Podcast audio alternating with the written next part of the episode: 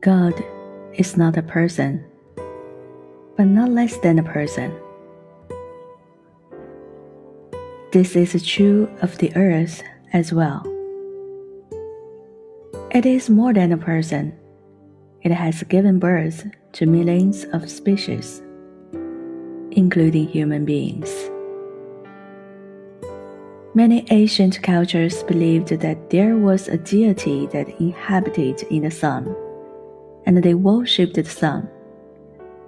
But when I do walking meditation and touching the earth, I do not have that kind of dualistic view. I'm not worshipping the earth as a separate deity outside of myself. I think of the earth as a bodhisattva a great and compassionate being. A bodhisattva is being who has awakening, understanding, and love.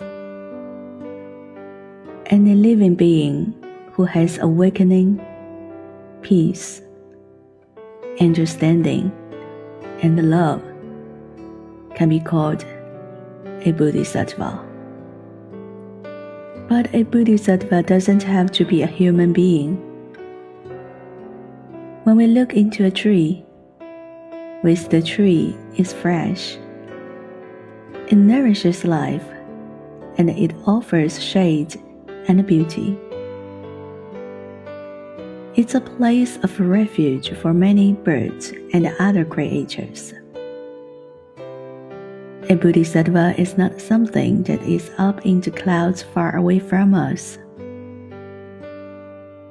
Bodhisattva are all around us.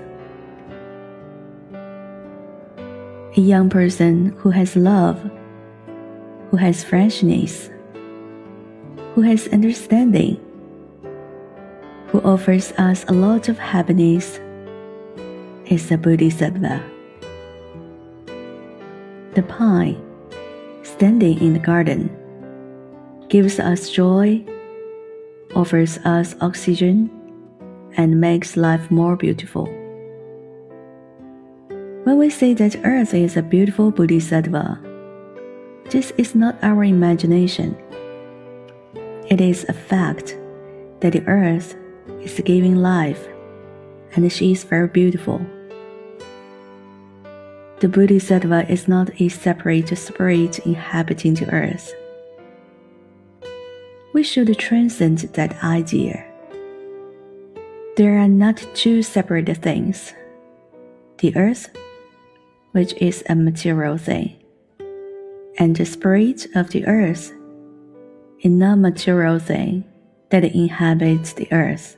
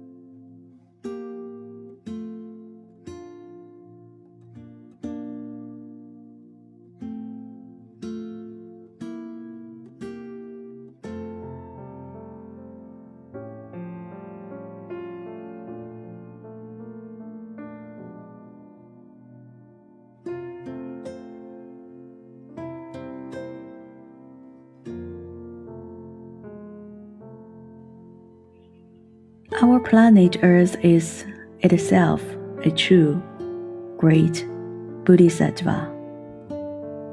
It embodies so many great virtues. The Earth is solid. It can carry so many things. It is patient. It takes its time, moving glaciers and carving rocks the earth doesn't discriminate.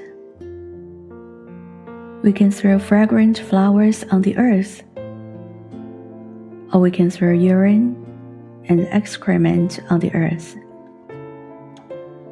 and the earth purifies it.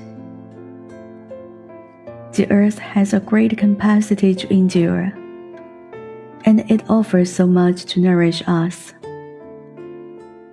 Water, shelter, food, and the air to breathe. When we recognize the virtues, the talent, the beauty of the earth, Bodhisattva, love is born. You love the earth, and the earth loves you. You would do anything for the well being of the earth, and the earth will do anything for you as well.